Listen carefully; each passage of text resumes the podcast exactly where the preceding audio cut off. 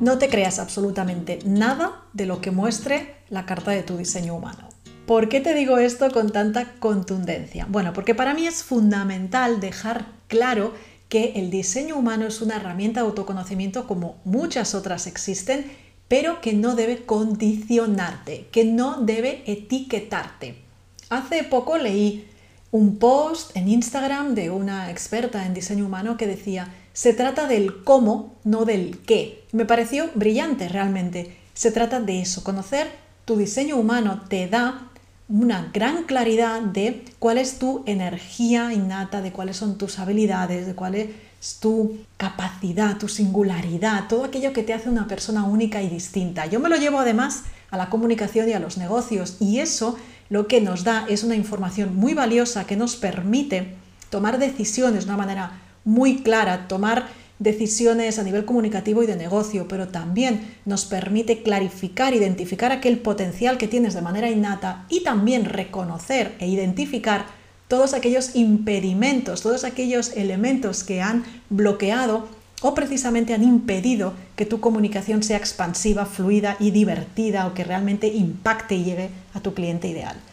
Todo esto es lo que nos ofrece el diseño humano, pero para mí es muy importante dejar claro que no debe ser algo que te limite o que te etiquete. Es decir, es que claro, como soy generadora manifestante, ya voy a ser inconsistente y voy a hacer mil cosas a la vez y ya no puedo centrarme en una cosa únicamente. No, no, no, no tiene por qué ser así. Hay muchas opciones y para mí es muy importante y cuando trabajo con mis clientas y con las alumnas o alumnos de las formaciones, lo que siempre tenemos en cuenta es, te sientes identificada, te sientes identificado, ¿Te cuadra esto que estamos viendo? Y si es que sí, estupendo, vamos a reforzarlo. Si es que no, vamos a ver si es porque estamos desintonizadas y tenemos que alinearnos o simplemente es que ahora no va contigo y no pasa nada. Entonces, para mí no hay ninguna herramienta que sea al 100% exacta, definitiva. Para mí la única herramienta, si le podemos llamar así, que es definitiva y exacta, es la que tú sientas en cada momento, la que tú creas en cada momento y la que tú reconozcas y autoobserves en cada momento. Por lo tanto, para mí, el diseño humano, ya lo sabes, a mí me supuso una revolución, me encantó, me parece que además integrado en lo que yo hago a nivel comunicativo y de negocios encaja perfectamente y para mí es una herramienta muy válida, muy útil que nos permite encontrar atajos e ir mucho más directos precisamente a esa diferenciación, ahorrando energía, tiempo y dinero.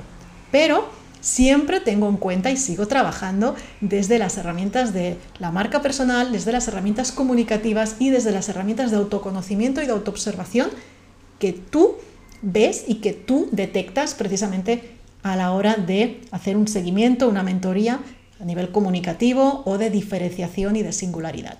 Por lo tanto, me parecía interesante, me parecía imprescindible dedicar un episodio a este tema porque para mí es fundamental que si te hablo de singularidad, te hablo de autoconocimiento, que no pienses que estamos etiquetando por el hecho de definir un tipo energético, una autoridad, unos perfiles o unos centros definidos o indefinidos.